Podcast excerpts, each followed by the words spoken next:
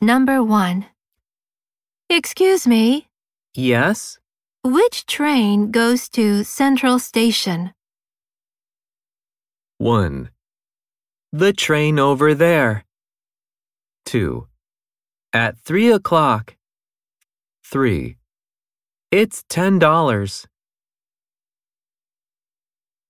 Number 2. Does Tom live near here? No, he doesn't. Where does he live? 1. By the post office. 2. Two days ago. 3. He's 15 years old. Number 3. Where are you going?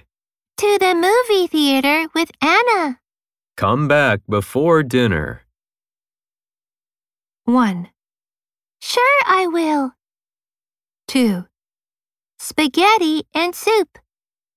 3. I'm hungry. Number 4. Can you help me? Sure. What is it? I'm looking for the bank. 1. You were great. 2. Yesterday afternoon. 3.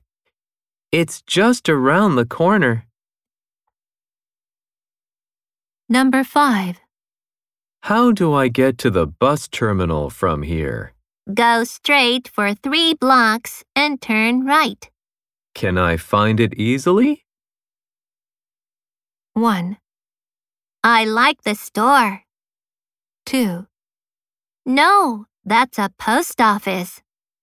3. Yes, you'll find it at the end of the road.